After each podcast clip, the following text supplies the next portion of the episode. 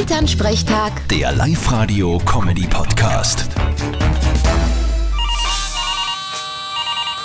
Hallo Mama. Grüß dich, Martin. Du hast das gehört von den einen Engländer. Dort haben sie zwingend Zahnärzte, darum hat sich der selber mit einer Zahn einen Zahn gezogen. Äh, Aha. Naja, wann er meint. Ich konnte mir das nicht vorstellen. Das muss ja so höllisch weh tun. Du, mir ist das wurscht. Meine Zähne sind gut. Ich mach mir über das keine Gedanken. Du, wann warst denn du eigentlich das letzte Mal beim Zahnarzt? Boah, keine Ahnung. Aber ich glaub, da war der Jörg Haider nur Landeshauptmann von Kärnten. Hui, das ist aber schon lang aus.